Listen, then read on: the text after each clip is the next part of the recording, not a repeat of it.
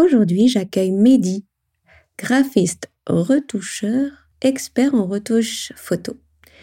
Il se prête au jeu de l'interview pour partager avec moi et avec vous sa vision du design pub et de la retouche photo dans la communication visuelle d'une marque.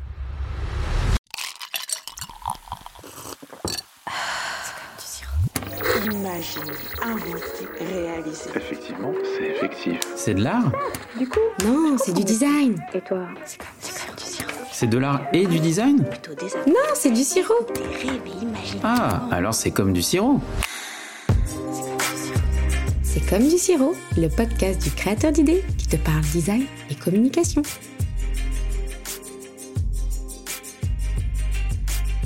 Bonjour Mehdi, comment vas-tu? Ça va et toi? Ça va super, je suis ravie de t'accueillir ici dans cet épisode. Tu as accepté mon invitation, pourtant j'ai insisté, j'ai insisté, ça a été long hein, quand même cette histoire. Mm, C'est vrai. Je te remercie du coup. Tu es Mehdi, tu es graphiste, retoucheur d'images. Tu as créé le collectif de prod vidéo Sylvia Motion et tu es fondateur de la société Blake. Et je te cite, une société passionnément créative et inlassablement connectée aux tendances graphiques et marketing contemporaines. C'est ça, c'est ça. Tu es venu nous parler de retouche d'image et de l'impact que la retouche peut avoir dans le succès d'une campagne publicitaire ou d'un produit. Euh, moi, je t'ai connu sur LinkedIn grâce à une affiche pub qui a été euh, réalisée pour la célèbre marque de whisky Jim Beam. Est-ce que tu veux nous en parler, s'il te plaît? Ben, en fait, c'est une affiche que effectivement j'ai réalisée pour Jim Beam. C'était pour le 225e anniversaire du Bourbon. C'est pas le premier projet que j'ai eu, mais euh, c'est vrai que j'ai pris plaisir à le à montrer comment je le réalisais. D'ailleurs, c'était un avantage pour pouvoir me faire connaître et faire voir mon travail. Super, c'est vrai que moi j'ai pu apprécier au travers de cet exemple, euh, tu avais publié une, une vidéo qui était vraiment fabuleuse, qui mettait en avant tout le travail des ombres et des lumières. J'aimerais bien que tu puisses nous partager un petit peu les choix de la direction artistique, c'est possible? Oui, alors on voit que j'accentue les ombres et les lumières. C'est vrai que ça paraît impressionnant. Mais en fait, c'est simplement de la chromie. C'était pour pour ajouter plus de caractère à l'image. Et c'était aussi euh, pour pouvoir euh, changer le message, car rajouter des ombres ou rajouter de la lumière, c'est quelque chose qui peut dénaturer une image, mais qui peut aussi euh, mettre l'accent sur ce qu'on veut montrer, ce qu'on veut plus ou moins cacher. Il y a aussi tout un contexte texturé. Tu as travaillé beaucoup de textures, de matières pour mettre en valeur cette bouteille. La matière du bois, euh, euh, l'arrière-plan avec euh, le reflet aussi de la photo western. Ah ben ça c'était pour en gros ça fait partie du montage, c'est du compositing. En fait la partie retouche et il y a aussi la partie compositing que j'ai fait. Donc en gros le fait d'assembler plusieurs éléments et euh, rajouter euh, des ombres et de la texture comme tu dis sur le western et sur le fond et aussi sur la table, c'est une façon d'incruster les éléments. Est-ce que tu peux nous, nous parler du contexte de cette affiche? On mettra le, le lien dans le descriptif de l'épisode. Tu as publié une, une vidéo hein, qui montre ce travail. On mettra le lien de cette vidéo. Est-ce que tu peux nous, nous parler du contexte un petit peu créatif? Les contraintes que tu as eues de la part de, de la ligne artistique? Alors, la grosse contrainte, c'est que c'était une image en JPEG. Donc, euh, le problème, c'est que le JPEG, on peut pas le reprendre. Ce sont des images compressées. Donc, euh, si on commence à les retoucher en sachant qu'elles sont censées déjà euh, être retouchées, ben, ça peut créer des pixels. Et le problème que j'avais, c'est que à trop en faire dessus, ben, j'avais le risque que, que lors de l'affichage, ben, en fait, on voit les différentes cassures qui peuvent se créer. En fait, le, le JPEG, c'est ce qu'on appelle un format de lecture numérique et qui n'est pas adapté pour tout ce qui est retouche euh, généralement. Il faut quand même avoir une très très bonne définition. C'est ça. Non, mais le JPEG peut avoir une bonne définition, mais le problème, c'est qu'en fait, il n'y a plus les informations de l'appareil photo. C'est-à-dire qu'on va retoucher, mais euh, étant donné que c'est un format compressé, c'est un format qu'on n'est pas censé retoucher, du moins on peut retoucher, mais c'est vraiment pour les choses très très très futiles.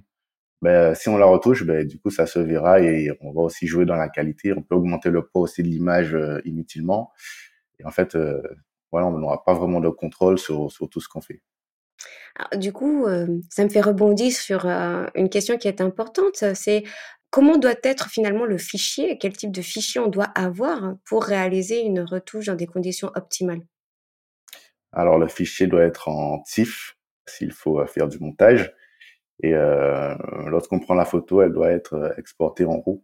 Donc ce qui va nous permettre de, de retoucher déjà sur Lightroom et ensuite qui sera exporté en TIFF pour pouvoir faire la retouche et le compositing qui est à faire sur Photoshop. Alors moi, du coup, je fais un petit parallèle. Alors tu vas me dire, c'est un peu grossier, mais c'est comme quand on demande à un ingénieur du son, euh, quand il travaille sur un MP3, généralement, il graisse des dents, il préfère travailler sur le Wave. Donc j'imagine que pour toi, c'est un petit peu pareil. Euh, tu préfères travailler sur le point TIFF ou sur le RAW plutôt que sur le point euh, JPEG. C'est bien ça? Euh, C'est ça, mais après, Photoshop ne prend pas de fichiers RAW. Il peut prendre des fichiers DNG, qui est un peu du RAW, mais c'est pas vraiment du, car il y a moins d'informations que le TIFF aussi. Mmh Donc moi, oui, je préfère travailler sur du TIFF parce qu'en fait, on a plus de contrôle sur l'image et surtout moins de calques à créer et plus de, de gestion aussi de la colorimétrie de l'image. Ok. Dans quel cadre et, et, quand on doit faire appel à un retoucheur? Tu peux nous, nous détailler? Alors, on fait appel à un retoucheur essentiellement quand on veut euh, améliorer ses photos, que ce soit pour sa boutique e-commerce, euh, pour faire de la pub, pour ses profils LinkedIn. Euh, du moment où on veut améliorer l'image et avoir quelque chose de qualité, on fait appel à un retoucheur photo. Quelles sont les étapes en fait dans le cadre de ton activité, dans le cadre d'une retouche euh, photo? J'imagine que c'est un petit peu comme euh, la vidéo, tu as la pré-prod, la prod, la post-prod. Est-ce que tu peux nous parler de ces étapes en fait liées à la photo et la retouche photo, s'il te plaît?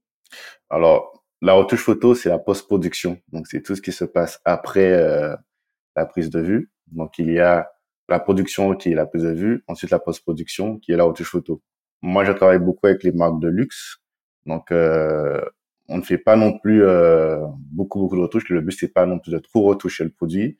Donc, en fait, il y a le clean et il y a la chromie. Donc, le clean, c'est ce qui va permettre de retirer les imperfections, d'embellir le produit, de de rajouter euh, des éléments qui, qui peut aussi embellir le produit. Ensuite, il y a la chromie qui permet de, de jouer sur euh, la colorimétrie du produit. Donc c'est là où tu vas travailler les blancs, c'est là où tu vas travailler les contrastes, euh, la lumière. c'est ça, c'est ça. La lumière, la couleur, le contraste, euh, et voilà. Généralement, on est d'accord que dans l'idéal, plus la photo est de bonne qualité à la base, moins de retouches il y a. Parce que s'il y a trop de retouches après, ça peut aussi se voir, c'est bien ça? Alors, la qualité, ça va jouer sur l'affichage. Donc, euh, pour du e-commerce, euh, on n'est pas obligé d'avoir une qualité de ouf. Après, pour de l'affichage, c'est vrai qu'il faut une très, très grosse résolution. Après, euh, ce qui va permettre de retoucher le produit le moins possible, c'est la lumière. C'est si tous les éléments sont bien éclairés, si tout est visible, là, il n'y a pas de problème. Par contre, quand la lumière n'est pas bonne, là, c'est plus compliqué. J'aimerais bien avoir ton avis sur euh, la notion de, de lumière. T'es plutôt lumière naturelle ou lumière studio? Lumière studio.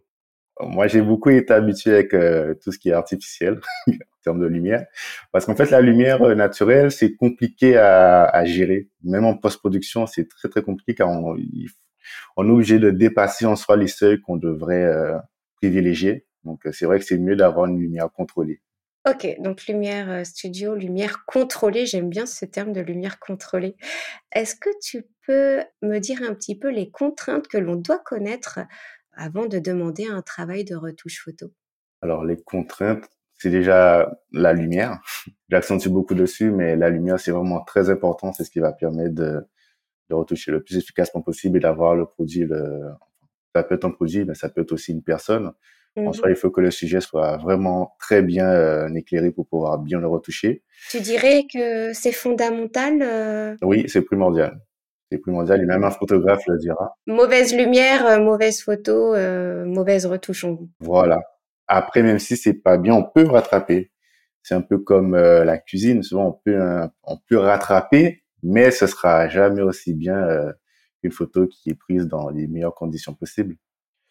Les autres contraintes, en fait, c'est plutôt du côté technique. Mmh euh, c'est la façon de prendre euh, la photo. Après, c'est euh, la prise de vue. La prise de vue, voilà. Il faut savoir qu'une photo délivre un message.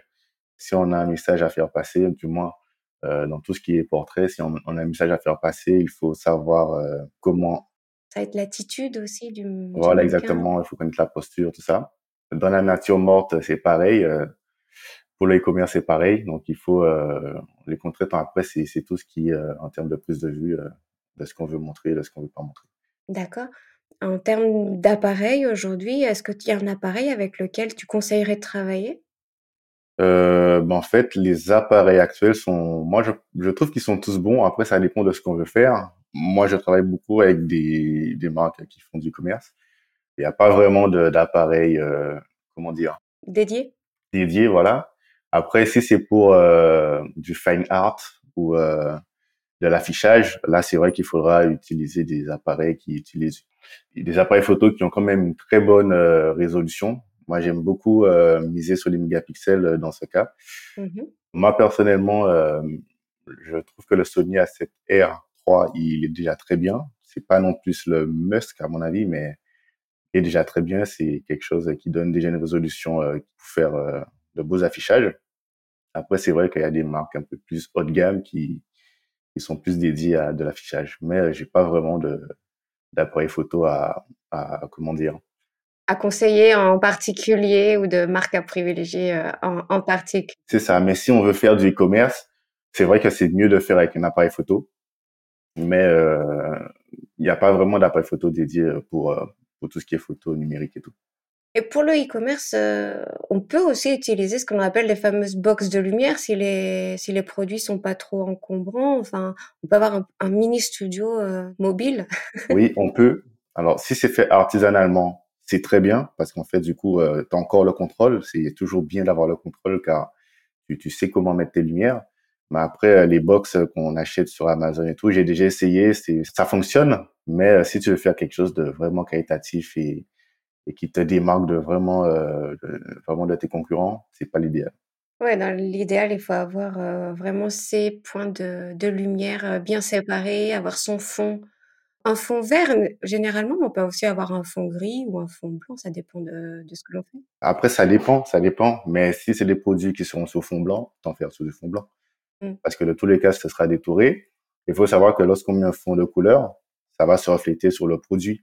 Donc, si c'est un, un produit de cosmétique ou euh, ça peut être une assiette, ça peut être en tout cas quelque chose qui est en verre ou quelque chose qui est en qui est euh, en métal, ben le, la lumière va refléter la couleur. Donc, l'idéal ce serait de faire sur du blanc, mais euh, un peu dépend de ce qu'on veut euh, montrer ou, ou du caractère qu'on veut donner aussi à, à l'image. C'est pour ça qu'on voit souvent les fonds blancs ou des fonds un petit peu gris, grisés, légèrement blanc de gris. Ben, les fonds gris, en fait, à la base, c'est un fond, enfin, en tout cas, moi, quand je travaille euh, sur des produits, on a l'impression que c'est gris, mais à la base, c'était blanc. C'est juste qu'on a changé, en fait, la couleur du, du blanc, ou alors on a détouré et changé le fond par euh, un fond gris. Parce que c'est toujours mieux d'avoir un fond légèrement, en fait, ce sont des fonds blancs, mais pas trop blancs, juste pour pouvoir décoller un peu euh, du site. Ça peut être aussi un effet, un- une impression de, de gris. Je t'emmène encore un petit peu sur la technique, sur le le le type de photo, en fait, que l'on peut retoucher. Tu nous as déjà parlé du portrait, mais quels sont les différents types de photos qu'on pourrait retoucher? C'est infini? Illimité? Alors, c'est une question que je me suis pas encore posée, mais je pense qu'on peut, dès que c'est une photo, on peut la retoucher. De tous les cas, la retouche photo, c'est tout ce qui se passe après la prise de vue. C'est, une partie obligatoire en soi parce que c'est comme une vidéo. On va filmer la vidéo, mais après, il faut faire le montage. Euh, La photo, c'est pareil. On fait la photo, mais euh, ça ne s'arrête pas qu'à là. Faut, faut forcément toucher. Donc, je pense qu'on on peut retoucher euh, absolument toutes les photos. Toi, tu es retoucheur, heu, de photos e-commerce, c'est vraiment ta spécialité. Tu bosses plus sur le produit ou sur le mannequinat? sur le produit. J'étais habillé, enfin, je fais du mannequinat aussi, mais c'est pas ma spécialité, bien que c'est quelque chose que j'aurais quand même aimé approfondir. Mais c'est vrai que je travaille beaucoup sur les produits de cosmétiques, les parfums, tout ce genre de choses. Et je fais aussi beaucoup de compositing, comme Jim Beam. Mais c'est vrai qu'on m'appelle beaucoup plus pour du e-commerce. Alors, je te coupe, tu parles de compositing. Est-ce que tu peux nous définir ce qu'est le compositing, s'il te plaît, pour ceux qui nous écoutent? Alors, compositing, c'est une forme de retouche. C'est simplement rajouter des effets et donner euh, une perspective euh, un peu fantastique et réaliste à une image. En gros, c'est ce qu'on appelle le photomontage en quelque sorte. OK. Je t'emmène, Mehdi, petit à petit sur ta façon de travailler. J'aimerais que tu nous partages, si tu acceptes, hem, ta méthode, ta démarche. Quelles, heu, quelles sont tes étapes de création? Comment tu travailles? Généralement, je, reçois des briefs, des briefs de directeur artistique ou de producteur ou de chef de post-production. Donc, euh, en général, on me donne tous les éléments clés en main et ensuite, c'est à moi de, de monter. si je travaille avec des agences, j'ai un certain process à respecter, c'est-à-dire, euh, comme j'ai dit tout à l'heure, le clean. Donc, il faut retoucher l'image déjà. Il faut euh, retirer les imperfections et améliorer euh, le rendu. On pourrait traduire le clean par nettoyage? Comment tu traduis le clean? En gros, le clean, en gros, c'est le nom qu'on donne, en quelque sorte, au petit montage, c'est-à-dire retirer les imperfections d'un... Je, vais reprendre l'exemple du parfum. Donc, tu as pris le, le parfum en photo et du coup, tu as de la poussière dessus ben, il faut retirer la poussière. Le fait de retirer la poussière, c'est ce qu'on appelle le clean, c'est-à-dire euh, nettoyer le produit, retirer les imperfections. En gros, c'est faire du montage, un petit montage pour pouvoir euh, retirer ou ajouter des choses qu'on veut voir ou qu'on ne veut pas voir. Ok, c'est une partie euh, essentielle de préparation finalement à la, à la retouche, Exactement. cœur de retouche. Mais c'est de la retouche, ça fait clairement partie de la retouche. Euh, ensuite, pour continuer euh, le process, donc du coup, une fois que j'ai fait le clean, je passe par la chromie. Mais dans le cadre où j'ai du compositing à faire, avant de passer sur, euh, sur la chromie, je vais faire toute une partie de montage, de détourage et je vais devoir aussi classer dans, des dossiers. Car il faut savoir que quand on, travaille dans une agence, nous sommes souvent pas les seuls qui vont toucher au dossier. Du coup, je, prends le soin de bien classer euh, mes calques. Euh, et ensuite, je passe à la partie chromie euh, pour pouvoir justement jouer sur la colorimétrie, sur les ombres et, et tout le reste qui s'ensuit dès qu'il s'agit de donner du caractère à l'image. Comment ça se passe après quand tu présentes ton travail? Tu dis que généralement tu travailles en agence, il y a plusieurs personnes qui peuvent mettre la main dans le, dans le fichier.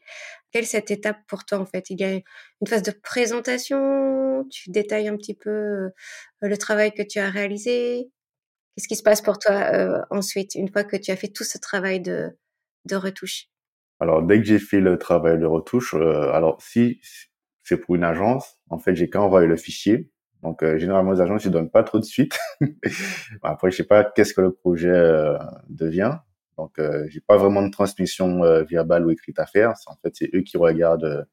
en fait, ils ont les calques, ils regardent comment c'est rangé, si, si c'est exploitable par la suite. Car si leur client fait un retour, il faut qu'ils puissent euh, retourner eux-mêmes en interne euh, sur le projet et pouvoir le, le modifier. Donc, euh, c'est plutôt comme ça que ça se passe. Après, pour les clients directs, c'est vrai que tout se passe par appel. Donc, on m'appelle, on me dit, on me demande pas comment ça s'est passé, mais moi, je peux leur dire, par exemple, tiens, ben, j'ai telle chose que j'ai pas pu faire parce qu'en fait, il y, a, y a ça, il y a ce, enfin, il y a cette contrainte qui, qui fait qu'on peut pas le faire parce qu'on peut pas non plus trop retoucher. Du moins, on peut retoucher, moi, je suis pas fan dans, dans la retouche excessive parce que ça, ça finit par se voir. Donc, du coup, je, je donne mes, mes, euh, mes recommandations. Conseils, mes recommandations, exactement. Et ensuite, si le client me dit non, je veux le vu quand même, là, je le fais. Et voilà, après, je livre le projet. Ensuite, il me fait son retour et, et ainsi de suite. Mais généralement, j'ai pas vraiment de fichier écrit que je fais, tu vois. Sauf si c'est du graphisme, là, c'est pas pareil, mais en retouche photo, n'y a pas vraiment de. de ok. De... Alors, si on reprend pour, pour résumer, dis-moi si j'ai peut-être oublié quelque chose. Donc, il y a une partie qui s'appelle clean, qui est la partie donc où tu nettoies un petit peu la photo, enfin le, le terrain. Après, tu passes à la chromie, où tu vas travailler toute la perception des couleurs, des contrastes. Donc, il y a un gros, gros, une grosse étape pour toi. Et puis après, il y a la préparation du fichier pour que éventuellement puisse remettre les mains dedans si besoin ou le réutiliser. C'est bien ça? C'est ça, mais pas vraiment. En fait, durant le montage, on, est obligé de, de classer les, les, calques parce que sinon on peut se perdre. Disons qu'on on, on a fait le clean, qu'on a fait la chromie et qu'on n'a rien classé. Ben, le fait de reclasser, en fait, ça va déranger les calques et il y aura des, euh, des superpositions qui seront, qui seront pas logiques. Donc, pendant que je travaille, pendant que je, je fais mon process, ben, euh, je classe mes calques en même temps pour ne pas avoir à revenir dessus et reclasser. Donc, on est d'accord, ton fichier il doit être, enfin, j'ai envie de dire clean, il doit être euh, bien, bien présenté, enfin, bien classé pour pouvoir s'y retrouver euh, au fur et à mesure du, du travail. Donc, il y a deux grosses étapes pour toi de, de création, clean chromie. C'est ça. Après, euh, j'aimerais quand même rebondir sur le compositing. C'est, c'est, le compositing, ça peut être différent parce qu'il y a quand même des projets où on peut pas vraiment classer à la perfection. Par exemple, sur le, la vidéo de Jim Beam, il y a tellement de calques qui sont superposés les uns euh, des autres, et d'autant plus que j'ai plusieurs images à gérer. Parfois, on peut se retrouver sur des euh, sur des, des configurations où on peut pas vraiment trop trop ranger parce que sinon ça va euh, désorganiser.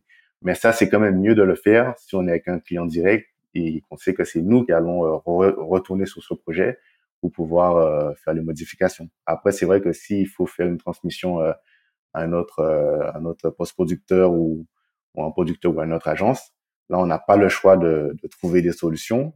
Mais dans ce cas, il faudra pas non plus s'attendre à une retouche poussée au max pour pouvoir avoir un résultat qui peut être infaisable lors d'un rangement de projet. J'ai, moi, j'ai une petite question que j'avais en tête comme ça. j'aimerais savoir, toi, euh, combien de temps ça pourrait te prendre quand on te demande de retravailler, par exemple, euh, le liquide du parfum ou tout simplement un grain de peau, une retouche sur un grain de peau d'un mannequin? Ça pourrait prendre combien de temps pour lisser la peau, pour enlever toutes les, imperfections? Alors, pour le produit, euh, juste retravailler le jus, ça, ça peut aller très vite. On peut le faire en 10 minutes, même moins, pour les plus expérimentés. Et pour la peau, c'est pareil. Hein, on peut, il y a des gens qui arrivent à le faire en 5 minutes, en 10 minutes. Mais après, moi, c'est vrai que je préfère passer beaucoup de temps dessus. Donc, euh, moi, l'idéal, ce serait 30 euh, minutes pour être sûr de, de faire les choses correctement. Ok, c'est quand même assez rapide. 30 oui, c'est rapide. Après, ça, c'est si la photo est bien faite. Oui, on part du principe que la photo est bien faite. Voilà, si la photo est bien faite, ça va extrêmement vite. Ok, donc bien faite, ça veut dire on reprend qu'il y ait une lumière, vraiment une très très bonne lumière, une prise de vue adéquate et un export. Une bonne résolution. Voilà, avec une excellente résolution. Et du fichier TIFF. Car le fichier JPEG, c'est plus compliqué. oui, comme on disait au début de l'épisode, le JPEG pourrait se rapprocher du MP3 pour le son, en fait. C'est ça. Du MP3 ou du MP4 pour la vidéo, mais. Oui, ou du MP4 pour la vidéo. Ça reste des fichiers de compression. C'est ça. Je t'emmène tout doucement sur la démarche, sur la vision que tu as de la retouche en tant que retoucheur professionnel. Moi, j'aimerais savoir pourquoi la retouche est fondamentale dans une campagne publicitaire et en tout cas comment elle peut être source du succès de cette campagne? Alors, la retouche photo peut être source de succès, mais c'est pas la retouche photo qui va faire qu'une campagne enfin publicitaire va va exploser. La retouche photo c'est pas de l'art en soi, Faire du compositing, à la rigueur, oui, ça c'est de l'art, mais la retouche photo c'est pas de l'art, donc c'est pas ça qui va faire qu'on va forcément acheter notre produit. C'est plus le message en soi qui va transmettre ou la façon dont la, le photographe aura fait la photo qui va euh, permettre justement d'attirer l'œil et de, et de, de, faire vendre en soi le, le, le, produit à une marque ou une entreprise. Le but de la retouche, c'est quand même d'embellir. Oui. C'est magnifier, c'est sublimer le, le, produit et on achète généralement ce que l'on trouve beau ou ce qui nous attire. Je pense que la retouche participe intégralement de l'accompagnement du succès euh, d'une campagne euh, publicitaire ou d'une campagne euh, marketing. Sans la retouche, je suis pas persuadée que l'adhésion soit la même. Ben oui, sans la retouche, on peut vendre. Parce qu'en fait, ce qu'on trouve beau, c'est pas forcément ce qu'on a besoin dès qu'il y a un besoin, donc que ce soit beau, que ce soit moche, en, général, on, achète. Après, c'est vrai que retoucher une photo, effectivement, ça peut aider justement à, à la décision du, du, d'un client ou d'un prospect euh, qui vient, mais moi, je suis pas trop convaincu que c'est la beauté qui fait qu'on, achète, car si on n'a pas besoin, en tout cas moi de mon côté, si j'ai pas besoin, je, ça peut être aussi beau que que ça veut, je vais pas l'acheter. Après, euh, je, je vais encore rester dans le milieu du luxe. Euh, elle, les marques, euh, elles subliment, c'est une question de notoriété. Avoir une image propre, euh, c'est en gros, c'est une façon de montrer que voilà, on est quand même des gens sérieux. Nous, on va pas vous, vous montrer une image dégueulasse avec des, des, des bruns de cheveux ou des, des, des marques d'empreintes sur le produit. C'est plus comme ça que je le vois. Mais je ne vois pas la retouche photo sur une affiche de, de pub comme un moyen de, de vendre. Enfin, oui, c'est un moyen de vendre, mais c'est plus un moyen d'entretenir son image et de dire regardez, on a quand même, euh, là, on a un beau produit. Euh, voilà, c'est vrai que, vous êtes intéressé, mais vous, vous, pouvez aussi vous intéresser parce qu'en fait, nous, on, on, prend soin de notre image, on montre des choses qui sont bien. Moi, je vois ça comme ça. Après, comme je le dis, si on n'a pas besoin, ça peut être aussi beau que ça veut, on va pas forcément l'acheter. Ah, je suis d'accord avec toi, il faut qu'il y ait un besoin à l'origine, mais dans le cadre du besoin et du besoin qui a déjà été créé, donc ça c'est la partie marketing, c'est là que rentre en, jeu le design, le design de marque. Une fois que le besoin a été suscité. Prenons par exemple euh, Apple, où là, pour le coup, euh, le travail photo euh, est vraiment de très très grande qualité. Je suis pas persuadée que si toutes les photos n'étaient pas retouchées, s'il n'y avait pas un gros, gros travail de retouche photo dans toutes les campagnes qu'ils font, les ventes seraient les mêmes. Tu vois ce que je veux dire? C'est vrai, c'est vrai. C'était plutôt pour t'emmener sur ce sujet-là, où je, trouve que vraiment il y a un impact fort de la, de la retouche photo dans le cas du sujet. Je dis pas qu'à elle seule, elle suffit à vendre, mais elle fait partie intégrante de ce processus de, vente. Oui, en, oui, en vrai, oui, ça, ça fait partie de ce processus de vente. Comme tu dis, s'il y a déjà le besoin, forcément, euh, la retouche photo va toujours rajouter euh, quelque chose en plus. Hein. Et après, comme je te dis, la retouche photo, c'est plus euh, pour la notoriété et le fait de montrer que nous sommes une marque correcte. Par exemple, dans l'exemple d'Apple, quand on regarde le, en soi le branding de la marque, ça fait très épuré, très propre, très blanc. Donc oui, ça fonctionne. Tandis qu'une marque, euh, une marque de whisky qui est plus comme Jim Beam, tu vois, c'est pas pareil. Certes, j'ai retouché le produit, mais tu vois, ce qu'ils veulent montrer, c'est quelque chose de vieux, quelque chose de traditionnel. Traditionnel. Donc du mm. coup, ça peut être une forme de retouche, de rajouter aussi des éléments euh, pour donner l'impression que c'est pas très propre, que c'est pas très. Euh, et ça, ça existe beaucoup dans, dans les maisons de, de vin, les maisons de, de whisky, de, rhum, dans les distilleries, voilà. Mais retoucher, euh, embellir une photo, c'est pas forcément retirer les imperfections. Ça peut être rajouter des imperfections pour pouvoir donner un, un effet qui peut aussi donner envie de d'acheter. Mais je suis pas convaincu que la retouche photo ce soit vraiment l'élément qui va faire que tu vas vendre, mais c'est plus l'élément qui va accentuer le message de la composition de la photo, de la prise de vue.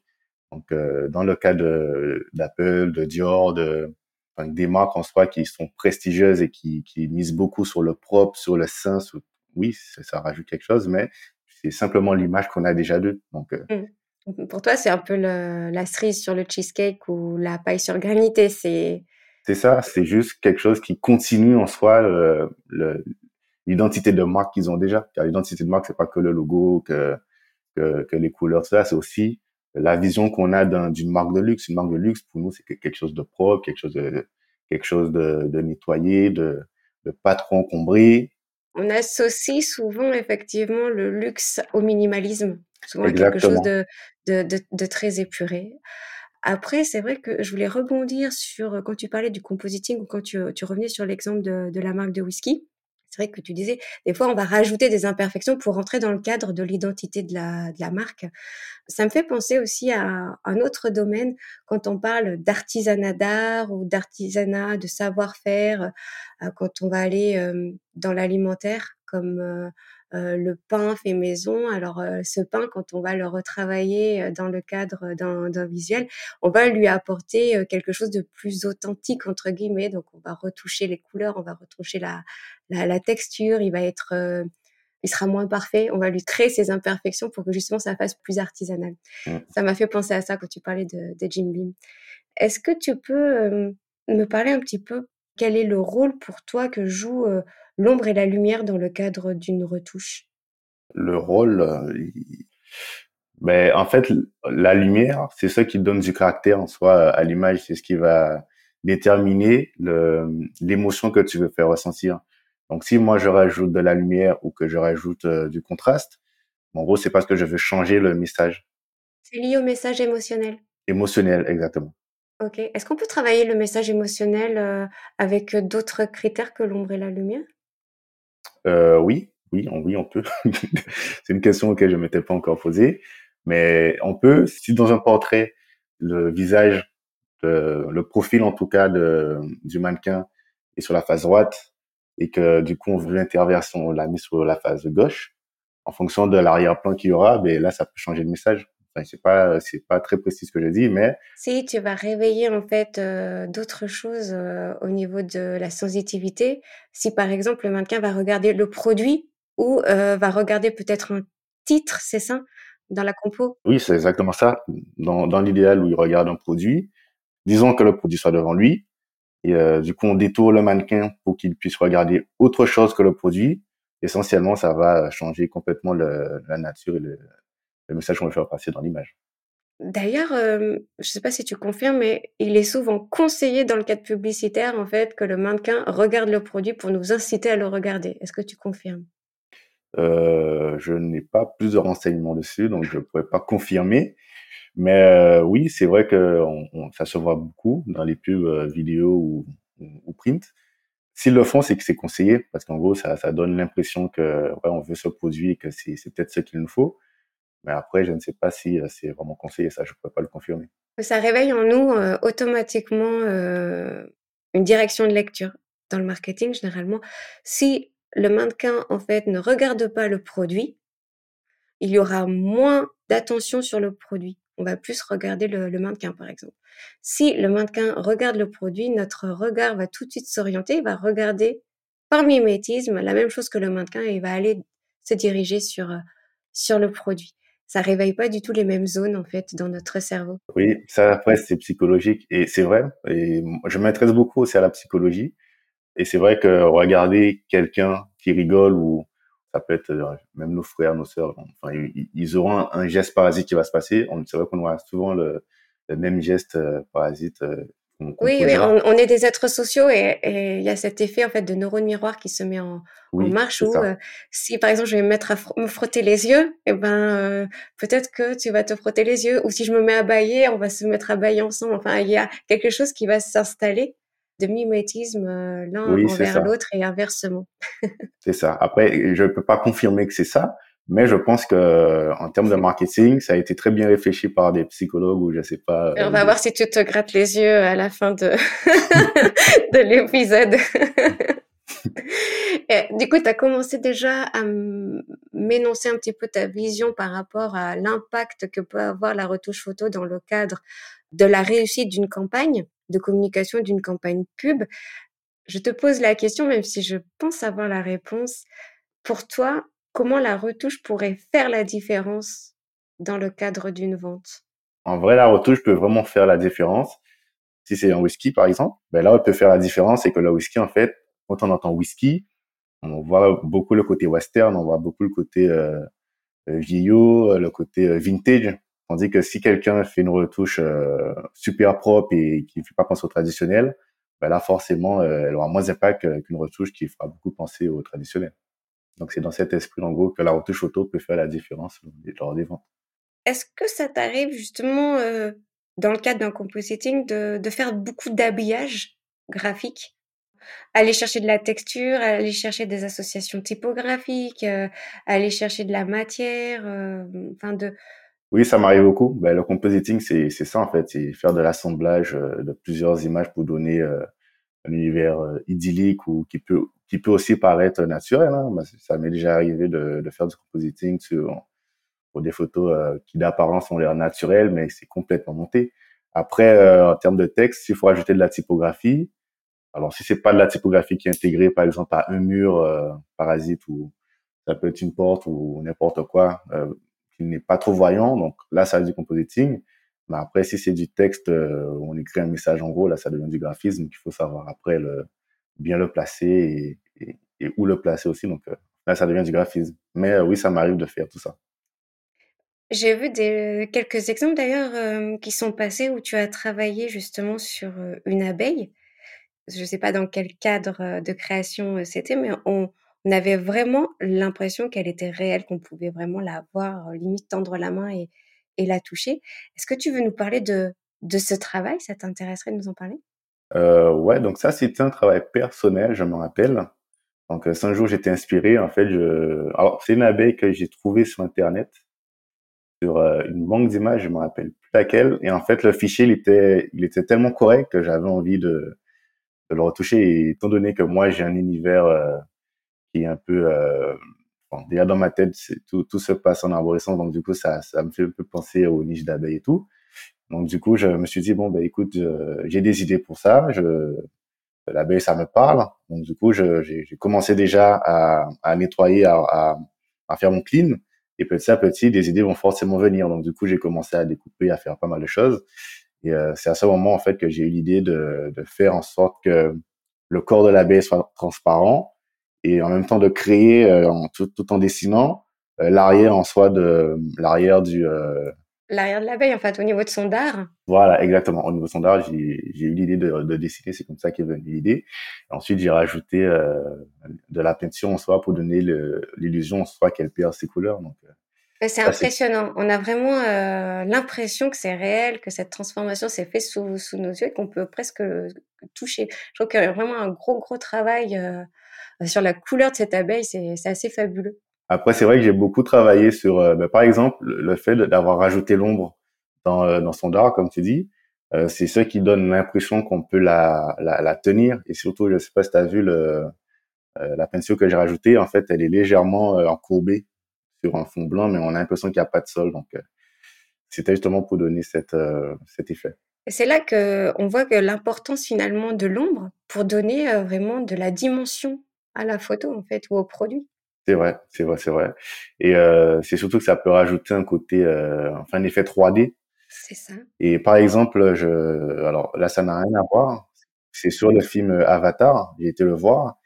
Et euh, en 3D, en fait, la, la dimension qu'on voit en fait de- du film Avatar, c'est la façon dont les personnages sont décollés de l'arrière.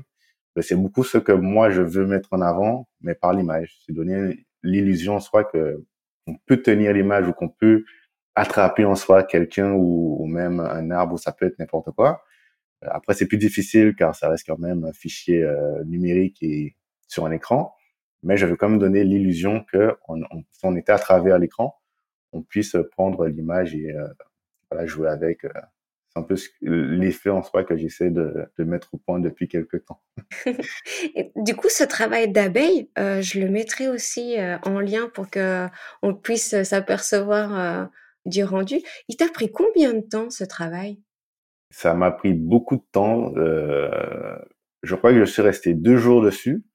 J'aurais pu faire plus, enfin j'aurais pu faire beaucoup moins. J'aurais pu passer euh, une demi-journée dessus, mais j'ai pris trois jours parce qu'en fait le dès que c'est un projet personnel, en soi, j'ai tendance à laisser mes idées euh, parler. Donc, je, commence à faire quelque chose. Ensuite, une autre idée vient. Ensuite, je me dis, ah ben tiens, je peux faire ce- ceci, je peux faire cela. Donc, euh, c'est ça qui retarde un peu le, le processus. Et ce qui m'a mis vraiment beaucoup de temps, c'est, l'ombre. C'est savoir comment placer les détails en soi de, du dard, comme tu as dit tout à l'heure. Mhm. Euh, comment bien placer le détail et aussi comment donner du relief pour donner l'impression que, en fait, c'est vide à l'intérieur. Donc, c'est beaucoup ça qui m'a mis du temps. Mais c'est vrai que si tout était pensé euh, à l'avance, j'aurais pu euh, passer une demi-journée dessus. Mais c'est quand même mieux de... Enfin, moi, je suis d'avis au fait que plus on passe du temps sur une image, mieux sera. C'est pas l'idéal pour un client parce que forcément le client il a il a une date, il a un délai. Mais euh, en termes de, de durée, plus on va passer du temps sur la photo sans non plus trop trop la retoucher pour ne pas la dénaturer, euh, forcément l'image sera toujours euh, meilleure. Au début de, de notre échange, tu parlais de cassure. Oui. Est-ce que tu peux euh, préciser qu'est-ce que tu entends par cassure pour ceux qui nous écoutent et comment les éviter? Alors, les cassures, ça se voit essentiellement sur les écrans. Donc, euh, je crois que je t'avais envoyé une fois une image que j'avais faite. Et en fait, on voyait des auréoles, en fait, des successions d'auréoles. euh, enfin, c'est comme des ronds, ça peut être aussi des traits. C'est ce qu'on appelle des cassures. Et euh, en fait, ce qui donne ça, en gros, c'est lorsqu'on rajoute en soi des, euh, du pinceau. On peut, enfin, on peut le rajouter par le pinceau ou par... euh, Une gomme aussi peut-être? oui, oui, par une gomme, ça peut se rajouter. Mais c'est beaucoup par le pinceau ou par euh, des éléments vectoriels de, de Photoshop qu'on peut faire en dégradé. Voilà. Et en fait, ça peut se voir beaucoup comme ça. Après, comment les éviter, euh, c'est ma grande question car j'ai pas encore trouvé la solution. Mais si on veut vraiment les éviter, il faut déjà éviter de trop retoucher. Donc euh, ça, c'est déjà une piste. Après, si on veut rajouter du, euh, du pinceau ou, ou des éléments vectoriels, il faut vraiment faire attention à ne pas trop, trop, trop les toucher, car ça peut créer justement ces, ces cassures. On pourrait dire du coup finalement que c'est un petit peu le seuil, c'est le signe de se dire bon là il faut arrêter de, de retoucher parce que après on passe à, à quelque chose qui se voit. Euh, oui, mais pas que. C'est aussi un signe qui montre que l'image n'est pas en si bonne résolution. vois.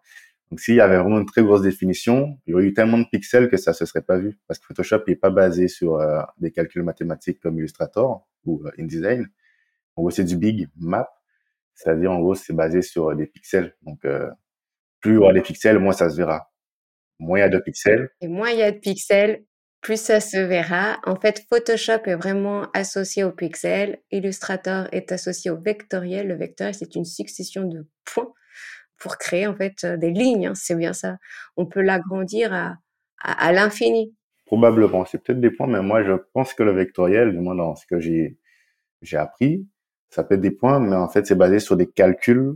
Je sais pas si c'est une intelligence artificielle, mais c'est plus des calculs en soi de, du logiciel qui fait qu'on peut agrandir au maximum et on ne verra jamais de, de différence, euh, de différence, enfin d'incohérence ou de pixels. Tandis que vu que Photoshop c'est du big map, eux c'est vraiment des tout petits points qui vont permettre justement de donner euh, donner un trait ou donner un quelque chose. Voilà.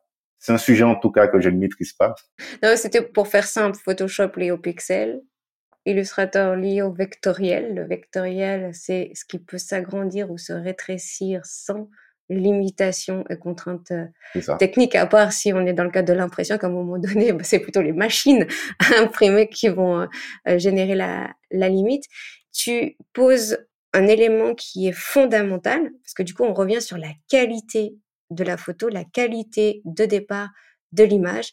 Finalement, sans qualité, sans bonnes conditions de départ, on ne peut pas avoir une retouche optimale. C'est ça. Sans bonne qualité et aussi sans le bon fichier. Je l'ai pas dit, mais les cassures, c'est beaucoup vu sur les images qui ont été retouchées en JPEG. Si on a fait un JPEG et qu'on a trop retouché aussi, on peut aussi voir des cassures. Avec le TIFF aussi, on peut voir les cassures, mais ça, c'est à ce moment, c'est tout dépendra de la résolution aussi de, du fichier. Donc effectivement, donc il faut une bonne résolution et un bon format aussi euh, pour pouvoir retoucher. Oui, et puis un bon export. Euh, J'imagine aussi que la compression de l'export peut aussi générer euh, un mauvais affichage, une mauvaise qualité sur le Oui. point JPEG ou le point PNG que l'on peut obtenir. C'est vrai. C'est vrai que sur Photoshop, il y a plusieurs façons d'exporter aussi. J'ai déjà vu les différences entre les différentes façons d'exporter, mais euh, c'est vrai que euh, en fonction de l'export, on peut avoir euh, des imperfections ou, ou une image qui ne nous correspond pas, même au niveau de la colorimétrie. On peut avoir des images en RVB ou en CMJN sur notre logiciel, mais lors de l'export, en fait, c'est du tout pas la même chose. Donc après, c'est vrai qu'il faut savoir vraiment bien exporter son fichier. Oui, parce qu'il peut y avoir euh, différentes utilisations Oui, de ce fichier, utilisé pour le print ou utilisé pour le web. Euh, Quand on sera sur un export pour le web, la compression sera beaucoup plus euh, importante. Et si on est sur un point JPEG, on va pouvoir choisir en fait ces niveaux de compression. Mm. Et souvent, si on compresse trop pour des raisons euh, de, de légèreté, hein, si c'est pour euh, l'intégrer sur un site web, le problème c'est qu'à un moment donné, on va pouvoir avoir euh, un rendu de mauvaise qualité si on a une compression ou, ou un export vraiment trop, trop compressé. C'est vrai. Après, pour le web, l'idéal, en gros, ce serait de travailler sur des images en très haute résolution si on veut avoir une image euh, super correcte, super nette sur le site. Et c'est là aussi l'importance de toujours travailler sur de bonnes images et ensuite de les, enfin, lors de l'export, de le compresser au max. Parce qu'en fait, quand on part du grand pour aller euh, vers le, vers le petit, ben, forcément, en fait, on a toujours une meilleure résolution, euh, enfin, visuelle sur euh, la petite image parce qu'en fait, on est parti d'une grande image pour pouvoir la rétrécir. Donc, on a toujours tous les détails qui sont vus. Donc, du coup, euh, c'est vrai que pour le e-commerce, c'est toujours mieux de travailler sur une très grande image et ensuite la rapetisser et de bien la compresser pour garder quelque chose de super joli. Comment définirais-tu la retouche photographique? Euh, ben, j'ai défini comme euh, de, la post-production. Soit c'est euh, c'est du montage, c'est de l'après, euh, de de vue. Est-ce que tu aurais un ou trois conseils, si tu veux jouer le jeu, pour ceux qui nous écoutent concernant la retouche photo Euh, Alors trois conseils pour euh, des retoucheurs ou pour des gens qui ne font pas du Pour tout. hein? ceux qui nous écoutent, pour ceux qui se lancent dans une campagne euh, visuelle, pour ceux qui veulent se lancer dans euh, le shoot de produits, par exemple pour leur site web? Ben, le conseil que j'aimerais donner, c'est déjà de faire des photos dans de bonnes conditions, de faire attention aux lumières. C'est primordial pour euh, avoir une, une belle image, pour la retoucher le moins possible déjà, et aussi d'avoir un bon retoucheur et qui puisse faire les choses correctement et aussi bien classer le, le dossier pour pouvoir le retoucher par la suite, au cas où on, on aimerait retourner dessus euh, à l'avenir. Comment choisir son retoucheur selon toi? Comment choisir son retoucheur? Euh, Ça alors fait là, partie des conseils, alors du coup, je me pose la question. Comment tu choisis ton retoucheur? Euh, comment choisir son Merci de m'avoir posé la question, Anouk. Ah ben, vraiment merci. C'est gentil. Euh, choisir son retoucheur. Alors, il faut déjà que ce soit quelqu'un qui, a une très bonne maîtrise de Photoshop, mais pas une maîtrise, bonne maîtrise, hein, mais vraiment une très très bonne maîtrise, qui connaît parfaitement le logiciel. Euh, il faut que ce soit quelqu'un qui a déjà travaillé pour des entreprises ou des marques euh, du domaine euh, qu'on a.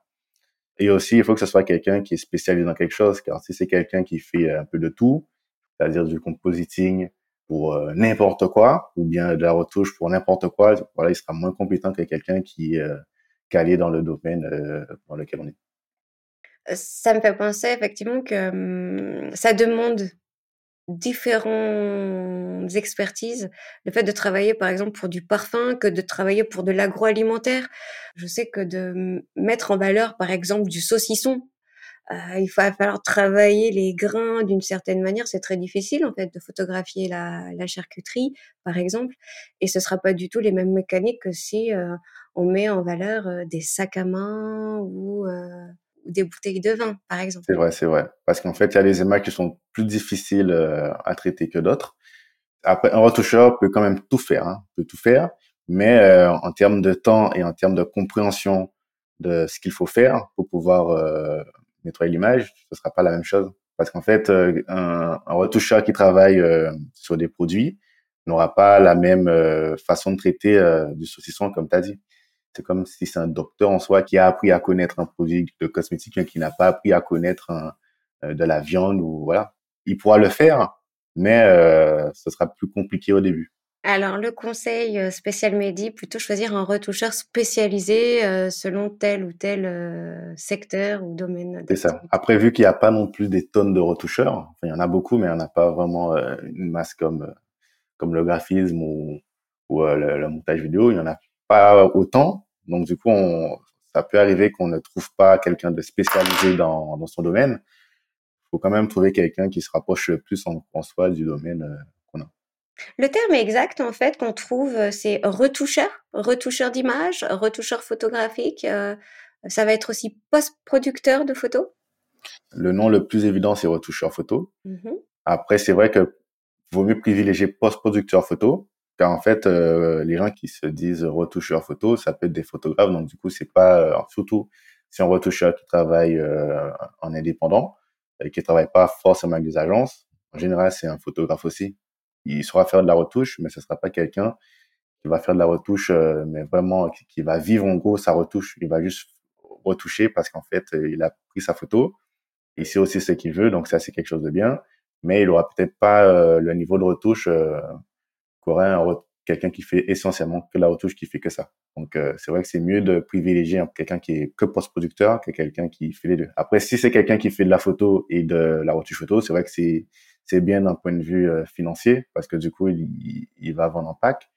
Moi, j'aurais préféré en tout cas qu'on privilégie euh, le photographe pour ses photos et le retoucheur pour le fait qu'il soit retoucheur.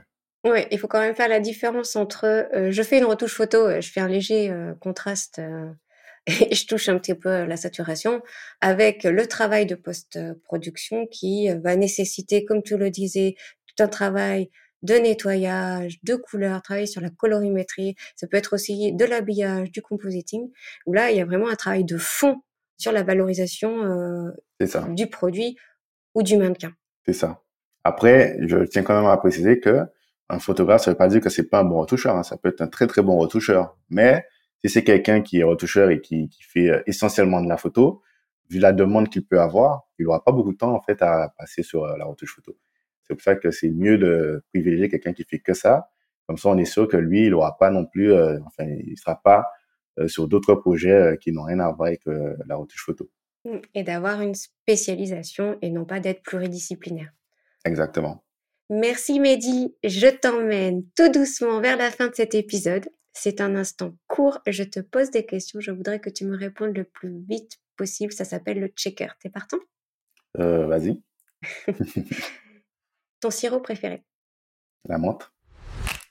Ton mood au petit déjeuner? Euh, Du lait avec euh, des céréales. J'aime bien. le projet pub qui t'a marqué? Clarence. La pub qui a changé ta vie? Clarence. Quel est ton kiff graphique? Le compositing. Pourquoi tu mets des ombres partout? Parce que j'aime bien. Le mot de la fin? Euh, Téléphone. Énorme. J'adore. Téléphone. Ok, c'est super. Je te remercie. C'était super chouette. Ben, je t'en prie. Ben, merci à toi. Moi, ça me fait plaisir d'être passé sur ton podcast. J'ai pas l'habitude à ça et je trouve que c'est assez plaisant, d'autant plus que tu m'as beaucoup mis à l'aise. Donc, euh, je te remercie pour ça. C'était chouette. Merci Mehdi. Bye bye. Ciao. prie. Bye bye. J'espère que cet épisode t'a plu. J'ai adoré partager ce moment avec toi. Pour soutenir C'est comme du sirop, fais du bruit sur tes réseaux sociaux et partage l'épisode. Je te donne rendez-vous le mois prochain et moi, je vais me servir un bon sirop bien frais.